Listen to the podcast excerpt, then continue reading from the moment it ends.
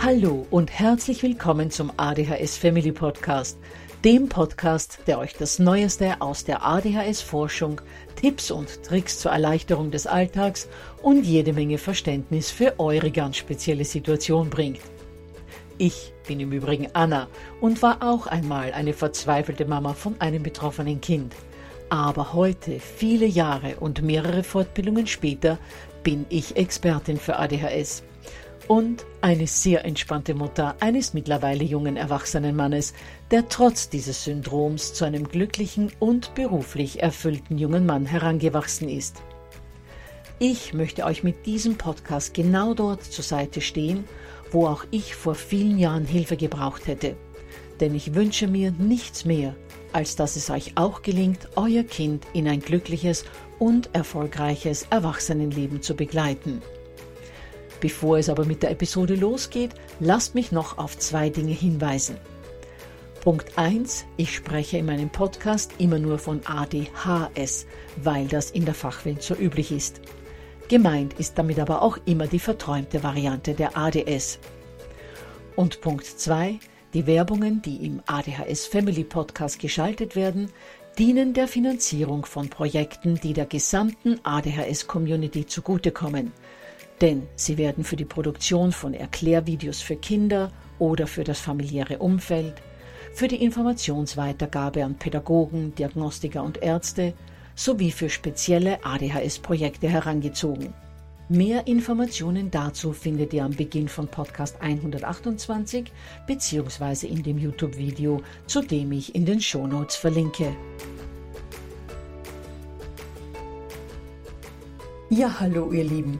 Letzte Woche hatten wir ja schon das Thema Hund und sind dabei der Frage nachgegangen, was alles zu beachten ist, wenn man einen Hund in die Familie und hier allen voran in eine Familie mit ADHS bzw. ADS aufnehmen möchte. Diese Woche bleiben wir beim Thema Fellwuschel, gehen aber vom Familienhund zum Therapiebegleithund. Denn ich habe heute Heike Weber zum Interview geladen, die uns darüber berichten wird, wie sie in ihre Trainingsstunden ihren Therapiebegleithund Frieda in das Marburger Konzentrationstraining bei Kindern mit ADHS und ADS integriert. Heike beschäftigt sich seit 15 Jahren mit ADHS, ist bundesweite Dozentin zu diesem Thema, leitet einen Selbsthilfeverein und hat mehrere soziale Funktionen inne. Alles weitere zu ihrem spannenden Lebenslauf wird euch Heike selbst berichten. Außerdem werden wir von Heike hören, wie ein Therapiebegleithund in der Therapie bei Kindern mit ADHS bzw. ADS eingesetzt werden kann, wie der Hund im Training das Kind korrigiert, ohne dass es das Kind als Korrektur wahrnimmt. Heike wird uns verraten, was der Hund zur Konzentrationsfähigkeit zur Impulskontrolle und zum Lesenlernen beitragen kann, was wir als Eltern vom Hund in der Begleitung unserer Kinder lernen können und wir werden natürlich auch ein Beispiel für eine typische Therapiestunde hören. Dann sage ich euch noch schnell, dass ihr das begleitende PDF mit den wichtigsten Eckdaten zum Interview, zu den von Heike genannten Studien und die Kontaktdaten von Heike für weitere Fragen unter www.adhshilfenet slash Therapiebegleithund findet und ich dazu auch in den Shownotes verlinke. Und schon können wir in das Interview eintauchen. Ja, hallo, liebe Heike. Dann darf ich dich ganz herzlich begrüßen. Vielen herzlichen Dank, dass du dich für das heutige Interview zur Verfügung gestellt hast. Ich habe dich ja in der Anmoderation schon kurz vorgestellt, aber vielleicht magst du noch ein wenig genauer etwas zu deiner Person sagen. Ja, also ich bin die Heike. Ich komme aus dem schönen Thüringen in der Nähe von Jena. Ich werde dieses Jahr 60 Jahre alt. Ich habe drei Kinder. Das jüngste ist betroffen mit ADHS und mein beruflicher Werdegang ist eigentlich ein bisschen ungewöhnlich. Ich bin vom Grundberuf Jurist, habe dann auch Soziologie studiert, bin Mediator, bin seit 2005 Geschäftsführer eines sozialen Vereins und bin auch noch als Dozent unterwegs, vor allen Dingen auf dem Gebiet ADHS. Mache ich viele Seminare mit Erziehern und äh, Lehrern Und mein neuestes Tätigkeitsfeld ist die Arbeit mit ADHS-Kind und Therapiebegleithund. Okay, finde ich total spannend. Jetzt frage ich mich, Heike, wie, wie kommt man da dazu? Wie, wie kamst du auf die Idee? Wie schon gesagt, mein jüngstes Kind ist eigentlich ein Träumerchen, ein ADS-Kind. Und wir hatten schon vor ihm in unserer Familie eine Katze. Und diese Katze und unser Sohn waren sozusagen ein Herz und eine Seele. Und ich konnte halt da schon beobachten, wie er sein Herz der Katze ausgeschüttet hat, wenn er Probleme hatte, die er mir nicht anvertrauen wollte oder wenn er Probleme mit mir hatte und sich da mal bei der Katze ganz gut drüber ausheulen konnte, wie wenig Verständnis doch die Mama für ihn gerade hat. Und deshalb war es schon immer so, die Symbiose Katze-Kind fand ich schon immer gut und ich war manchmal unserer Katze sehr, sehr dankbar dafür, dass sie manche Situationen entschärft hat. Aber als sie dann verstorben war, haben wir uns entschieden, einen Hund in die Familie zu holen. Und da war auch gleich wieder dieses Gefühl Kind-Hund vorhanden und der Hund war eigentlich wirklich sehr, sehr, sehr aufgeschlossen zu Kindern und so weiter. Und da habe ich mich dann entschlossen, da ich schon Trainerin fürs Marburger Konzentrationstraining war, diese Ausbildung mit dem Hund zum Therapiebegleithund zu machen. Okay, Heike, vielleicht magst du mal unseren Zuhörern erklären, was ein Therapiebegleithund ist. Der Therapiebegleithund ist ein Hund, der einen Therapeuten oder wie in meinem Fall einen Trainer bei seiner Arbeit unterstützt und dabei den erwünschten Therapie- und Trainingseffekt erhöht. Dann gibt es ja noch die Therapiehunde, nicht zu verwechseln.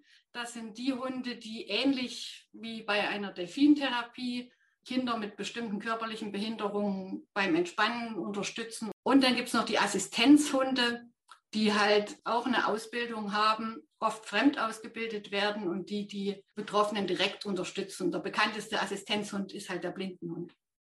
Okay, das heißt, du hast dann die Ausbildung gemacht und hast dann eben begonnen, dass, soweit du mir das ja schon erzählt hast, das Marburger Konzentrationstraining unter Integration des Therapiebegleithundes bei den Kindern anzuwenden. Genau. Mein Therapiebegleithund Frieda und ich, wir begleiten halt Kinder mit ADHS in Einzelsitzungen bei einem Training, was dem Marburger Konzentrationstraining angelehnt ist. Also es geht um Abwechslung von Bewegung und konzentrierten Arbeiten. Und da ist der Hund dann im Prinzip mit eingearbeitet. Super. Hast du da irgendwie mal so ein Beispiel für den Ablauf von seiner Therapiestunde? Wie können wir uns das vorstellen?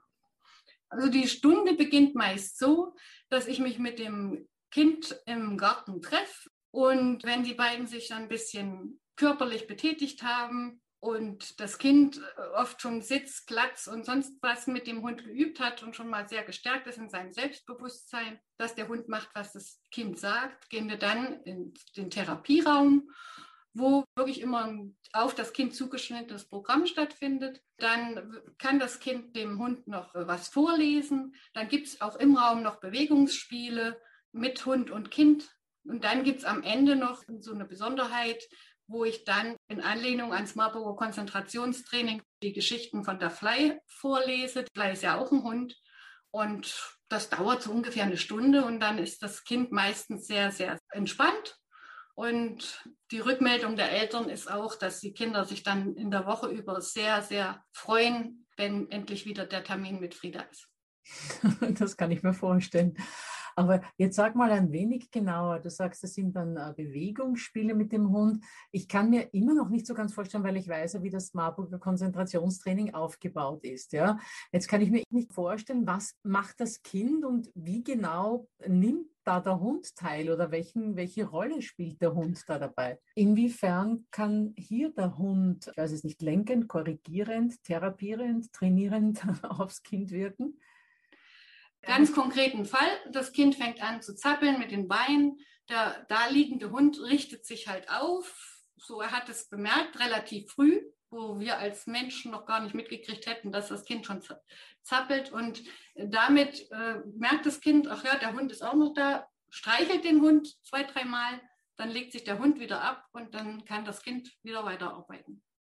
Das heißt, es ist so fast, als ob eine Korrektur durch den Hund stattfinden würde, die das Kind aber gar nicht als Korrektur empfindet, weil der Hund hebt ja nur den Kopf. Er sagt ja nicht, so wie die Mama zum Beispiel sagen würde, hör mit dem Zappeln auf oder schreib endlich weiter, sondern der Hund gibt nur durch eine kleine Bewegung zu verstehen, ich habe gemerkt, dass du jetzt nicht mehr konzentriert schreibst. Es hat sich quasi etwas in der Dynamik im Raum verändert. Der Hund nimmt es wahr und korrigiert das Kind nur durch eine kleine Bewegung. Ja. Keiner hat wirklich korrigiert, aber das Kind wurde korrigiert. Ohne dass jemand die Stimme hebt, ohne dass jemand sagt, wie immer, du machst das schon wieder falsch, sondern einfach nur, hallo, da ist doch was. Ja, und dann arbeite ich weiter mit dem Kind und dann äh, machen wir nochmal Bewegungsspiele im Raum. Zum Beispiel, da gibt es ja so auch so Intelligenzspiele, dass man eben Leckerli für den Hund versteckt. Und er muss dann suchen. Das Kind darf sich ganz raffinierte Sachen ausdenken, wo es dann das Leckerli verstecken will. Oder es wird ein Intelligenzspiel gemacht oder es wird dem Hund ein Trick beigebracht. Das kommt immer aufs Kind drauf an, dass wieder ein bisschen Bewegung ist. Und dann habe ich halt meistens so, äh, dass die Kinder oft Probleme mit dem Lesen haben. Und deshalb gibt es bei mir ein Heftchen Lesen üben mit Frieda. Und dann setze ich das Kind nochmal auf die Kuscheldecke und das Kind liest dem Hund vor und das ist eben auch sehr schön zu beobachten. Der Hund hört zu, dem ist egal, wie das Kind liest. Okay. Ich könnte mir vorstellen, dass das Kind dabei bei weitem entspannter ist, als wenn es der Mama oder der Lehrkraft vorlesen muss, weil der Hund korrigiert nicht. Also der Hund hört einfach nur zu. Wenn, so stelle ich mir das zumindest vor, dass das so quasi der Trainingseffekt wäre. Genau, so ist das. Und ich lasse mir dann hinterher mal immer kurz erzählen, was das Kind denn gelesen hat und festgestellt, dass der Inhalt meistens wirklich dann auch erfasst worden ist. Das Gelesene auch verstanden hat. Also ich könnte mir vorstellen, dass das deshalb ist, weil sie sich dadurch, dass sie nicht korrigiert werden, sie wissen, sie werden nicht korrigiert, wirklich entspannt auf den Inhalt konzentrieren können und nicht mehr so sehr auf das Dekodieren der Buchstaben. Sie sind also nicht unter dieser Anspannung, sich vielleicht zu verlesen. Und alles, was du entspannt machst, klappt einfach besser. Genau. Das ist auch so und es kommt natürlich auch noch dazu, dass die Entspannung, die Kinder auch die positive Rückmeldung eigentlich vom Hund kriegen, was ja gerade unsere ADHS-Kinder oft nicht so viel kriegen, positive Rückmeldung. Der legt sich dann halt entspannt daneben und genießt das Vorlesen und das ist ja eine total positive Rückmeldung. Ja, natürlich. Und überhaupt dieser ganze Komplex der Selbstwirksamkeit. Du hast gesagt, das Kind äh, bringt dann dem Hund bei Sitz und Platz und komm und was auch immer für Befehle. Mhm. Und das Kind merkt plötzlich, dass es etwas kann. Es hat jemand anderem etwas beigebracht, weil normalerweise ist ja immer das Kind, ich sage jetzt mal der Befehlsempfänger, derjenige, dem etwas beigebracht werden muss. Ich sage jetzt mhm. sehr bewusst muss, weil gerade unseren von ADHS und ADS betroffenen Kindern muss ja öfter, länger, intensiver alles beigebracht werden. Und deshalb ist dieses, ich lehre dich etwas, meistens sehr negativ behaftet bei Kindern mit ADHS. Mhm. Und wenn die dann mal jemandem etwas beibringen können und der Hund macht tatsächlich, was sie sagen, das muss ein wunderbares Erlebnis sein. Ja, das sehe ich den Kindern auch so an. Und sie machen noch eine Erfahrung. Es klappt natürlich auch nicht immer alles gleich, dass das eben auch bei anderen so sein kann. Auch bei dem Hund klappt mal was nicht. Und sie machen auch die Erfahrung, man kann trotzdem was lernen, auch wenn es nicht immer am Anfang funktioniert. Und mit Geduld und Gelassenheit kann ich dem Tier was beibringen. Und sie merken dabei auch, wenn ihre Impulsivität mit ihnen durchschlägt, dann äh, klappt es nicht so gut. Also ja. sie merken da auch unheimlich viel äh, selbstregulierende Kräfte werden da auch wach. Und das Kind hat einen Anreiz, sich selbst zu regulieren, weil es gerne möchte, dass der Hund das macht, was das Kind sagt. Und ich denke auch, was für die Kinder mir sehr lohnend vorstelle, ist, wenn eine Korrektur erfolgen muss, so wie wir das zuerst schon angesprochen haben, beim Thema, ich zapple rum und der Hund hebt mal nur kurz den Kopf und ich bin wieder konzentriert, dass jegliche Korrektur durch den Hund einfach nur durch seine Reaktion erfolgt, was das Kind aber nicht als Korrektur wahrnimmt. Also ich stelle mir vor, wenn das Kind jetzt sehr impulsiv und wild wäre, dass sich der Hund zurückzieht, das ja. ist einfach eine logische Konsequenz, das ist eine logische Folge des Handelns. Das würde das Kind nicht als Korrektur empfinden, sondern aha, wenn ich so austicke, dann ist der Hund weg und will nicht mehr mit mir zusammenarbeiten. Also ich reiß mich besser mal am Riemen. das, das ist richtig. Und die andere Seite ist aber eben auch, wenn das Kind sich dann reguliert hat und der Hund wiederkommt, gibt es keine Standpauke von, das hast du vor 14 Tagen schon so gemacht und immer wieder machst du das, sondern ich bin wieder da, ich bin bei dir, ich bin im Jetzt und jetzt ist alles gut und wir können weiterarbeiten. Toll. Ja, ich kriege gerade Gänsehaut. ja, weil du hast recht, ich, das ist ja genau das, was eigentlich in unserem zwischenmenschlichen Miteinander so oft passiert. Wenn dann wieder alles gut ist, dass man nochmal auf dem Ganzen rumhackt, äh, anstatt es sein zu lassen und einfach dort weiterzumachen, wo man jetzt ist, in dieser positiven Situation. Genau, und das macht halt das Tier nicht und der nölt nicht, sondern der ist dann wieder da und es geht alles weiter. Super. Du jetzt sag mal, ähm, du hast mir zuerst erzählt, noch bevor wir mit dem Interview gestartet haben, dass es auch äh, Studien gibt, die diese positive Wirkung von Tieren auf Kinder mit ADHS und ADS äh, belegen.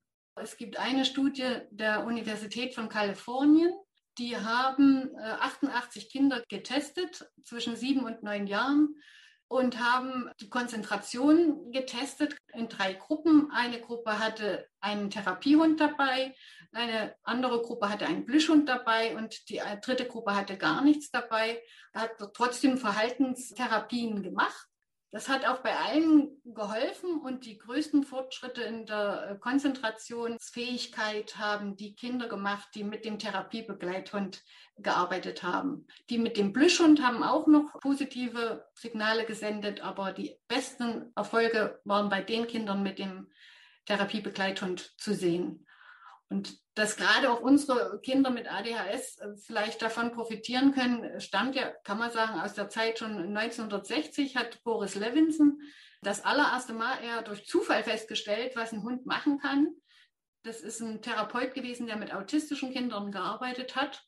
Und der hatte durch Zufall seinen Hund dabei bei einem Autisten, der nicht gesprochen hat. Und am Ende der Sitzung hat dieses Kind gesagt, ist der Hund das nächste Mal wieder da? Und daraufhin hat er ihn wieder mitgebracht und das Kind quasi zum Reden gebracht. Und so war also einer der Begründer der Therapie Begleithunde. Und dann gibt es auch noch Studien an sich, die bestätigen, dass ein Hundekontakt immer gut ist für den Menschen das hat man in Schweden herausgefunden und auch in Japan, dass die Oxytocin-Ausschüttung des Menschen, wenn er mit einem Hund in Kontakt tritt, fast genauso hoch ist, als wenn eine Mutter ihr Kind anschaut. Und Oxytocin ist ja dieses Bindungshormon. Dieses Kuschelhormon, ja, genau. Liebeshormon nennt man es auch. Und ja. was wirklich viele Dinge beeinflusst im Körper, das Antistresshormon, der Gegenspieler vom Cortisol. Und dieses Hormon schütten unsere ADHS-Kinder im Alltag auch nicht allzu häufig aus. Toll, da spricht ja wirklich dann wahnsinnig vieles dafür. Du jetzt noch mal ganz kurz zur Studie, die du zuerst erwähnt hast mit den 88 Kindern aus Kalifornien. Mhm. Ich weiß nicht, ob ich mich da recht erinnere, aber war da nicht nur die Konzentration besser, war da nicht auch die Impulsivität dann reduziert? Ja, auch die Impulsivität hat sich verbessert, zwar in geringerem Umfang als die Konzentration, aber sie hat sich auch verbessert. Toll. Das habe ich total äh, interessant gefunden, ja, dass das äh, in der Studie drinnen steht. Und da habe ich mir überlegt, warum? Warum verbessert sich die Konzentration? Warum verbessert sich die Impulsivität? Aber warum nicht die Hyperaktivität? Weil ich finde, also das ist halt meine äh, Interpretation, dass du tatsächlich eine Fähigkeit, ja, und nicht ein Drang, der in dir ist, aber eine Fähigkeit kannst du schulen und das ist die Konzentration, die kannst du bis zu einem gewissen Grad schulen, ja. Und die Impulsivität, das ist auch etwas, das du mit einem gewissen Training in den Griff kriegen kannst. Aber die Hyperaktivität, diese Ameisen im Po, ja, wie willst genau. du denen, äh, wie willst du denen Herr, Herr, werden, außer diesen Bewegungsdrang auszuleben? Und dann hat mhm. man ihn ja nicht wegtrainiert, sondern ausgelebt. Ja. Das ist richtig. Gut, Heike, jetzt ist es ja so, jede Therapie kostet etwas, aber soweit ich informiert bin, ist diese äh, Begleithundetherapie einerseits relativ finanzierbar, Andererseits gibt es ja da auch Unterstützung äh, von verschiedenen Fonds. Was kannst du uns da darüber erzählen? Also die Kosten dieser Trainingsstunden werden bei mir quasi abgefangen von einem Zuschuss des Gesundheitsamtes, den wir bekommen, weil wir eine Selbsthilfegruppe zu ADHS haben. Und äh, dadurch können wir Anträge stellen und bekommen äh, Fördermittel und damit kann ich das bezahlen. Meine Kollegen, die auch mit Therapiebegleithunden arbeiten, die kosten ungefähr 20 bis 30 Euro in der Stunde, die dann eben vom den betreffenden Klienten aufgebracht werden müssen. Gut, Heike, gibt es noch irgendetwas, äh, das du unseren Hörern gerne mitgeben würdest? Was ich es ganz wichtig finde und für, auch für unsere Zukunft die Arbeit mit dem Tieren an sich und gerade auch im Bereich ADHS, da viel mehr noch in die Öffentlichkeit gegangen werden sollte, dass das wirklich ein toller Trainingseffekt ist und dass ich einfach noch sagen möchte, dass ich am Anfang, als ich dieses begonnen habe, gar nicht damit gerechnet hatte, dass doch dieser Effekt für die Kinder so extrem ist, dass ich die Kinder so erleben kann, wie die das annehmen und wie positiv die auf dieses Tier reagieren. Es fasziniert mich an Hund und Kind, wie die Kinder sich auf den Hund einlassen und zum Teil auch wirklich sich komplett auf diesen Hund einstellen und alles, was der Hund braucht, für sie total wichtig ist. Sie darauf achten, dass die nötige Ruhe da ist, dass der Hund sich nicht aufregt. Und äh, am Hund fasziniert mich eigentlich, wie er die Kinder aufnimmt, wie er sie annimmt, wie er darauf eingeht, wie die gerade drauf sind. Das fasziniert mich auch an meinem Hund. Sie ist schon, es ist vielleicht was Besonderes, aber die Therapiebegleithunde, die ich sonst noch kenne, sind auch alle ganz toll. Okay. Gut, liebe Heike, dann bedanke ich mich ganz herzlich für dieses Interview. Das war richtig spannend und ich freue mich, dass du den Hörern so viel Interessantes mitgeben konntest. Und natürlich werde ich zu deiner Seite verlinken, damit unsere Zuhörer, wenn sie noch irgendwelche Fragen an dich haben, diese Fragen auch an dich stellen können. Danke dir auch recht herzlich für das Interview. Also ich weiß nicht, ob es euch genauso geht, aber mich fasziniert die Arbeit, über die Heike mit betroffenen Kindern und ihrem Therapiebegleithund berichtet hat, wahnsinnig. Ich habe mir aus Heikes Interview vor allem Folgendes mitgenommen. Das Beisammensein mit Tieren weckt positive Emotionen und nährt die Seele. Die Kinder erfahren Selbstwirksamkeit, wenn sie erleben dürfen, dass der Hund ihre Kommandos annimmt das steigert natürlich unheimlich das Selbstbewusstsein. Die Kinder erfahren im Beisammensein mit dem Hund, auch andere, so zum Beispiel der Hund, versagen mal, haben Misserfolge beim Lernen. Aber mit Geduld und Gelassenheit und dranbleiben kann man zum Erfolg kommen.